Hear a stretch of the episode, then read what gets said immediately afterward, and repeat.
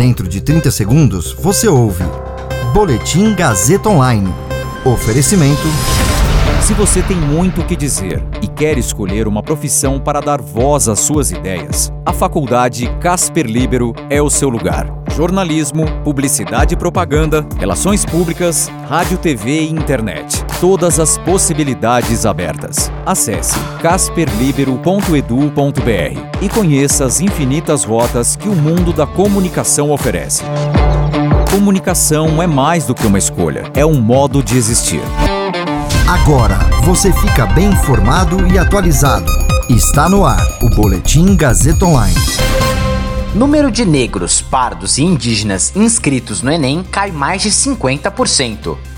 Estudo indica alta efetividade de vacinas usadas no Brasil contra internação e morte por Covid. Meu nome é Caio Melo e você ouve agora o Boletim Gazeta Online. Com a pandemia, o Enem registrou em 2021 o menor número de inscritos desde 2007. Além dessa queda no total absoluto de candidatos, houve também uma redução mais acentuada na participação de negros, pardos e indígenas, em comparação com a última prova. A conclusão é de um levantamento do Sindicato das Mantenedoras de Ensino Superior, feito a pedido da Globo News, com base nos microdados de inscritos no Enem 2021. Na edição de 2020, eram aproximadamente 2,7 milhões de estudantes pardos. Neste ano, foram 1,3 milhão, uma redução de 51,7%. A queda também ficou acima de 50% entre pretos e indígenas. Por outro lado, considerando os candidatos brancos, a diminuição foi mais sutil, de 35,8%. Em 2020, 63,2% dos estudantes eram pretos, pardos, amarelos ou indígenas. Neste ano, eles representam uma fatia menor do total, 56,4%.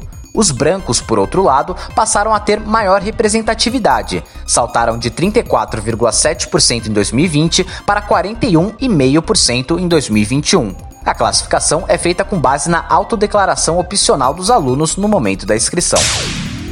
Um estudo realizado a partir da análise de dados de 60 milhões de brasileiros vacinados entre janeiro e junho deste ano aponta que as vacinas Coronavac e AstraZeneca são efetivas na prevenção de casos graves de Covid-19, hospitalizações e mortes.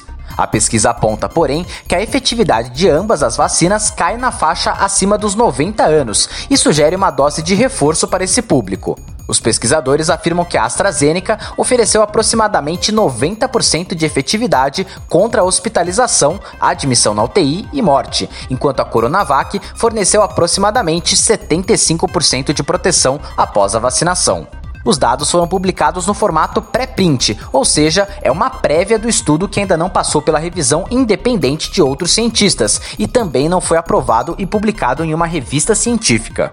A pesquisa contou com o esforço conjunto de pesquisadores da Universidade Federal da Bahia, Universidade Federal de Ouro Preto, da Universidade de Brasília, da Universidade Estadual do Rio de Janeiro, da London School of Hygiene e Tropical Medicine e da Fiocruz.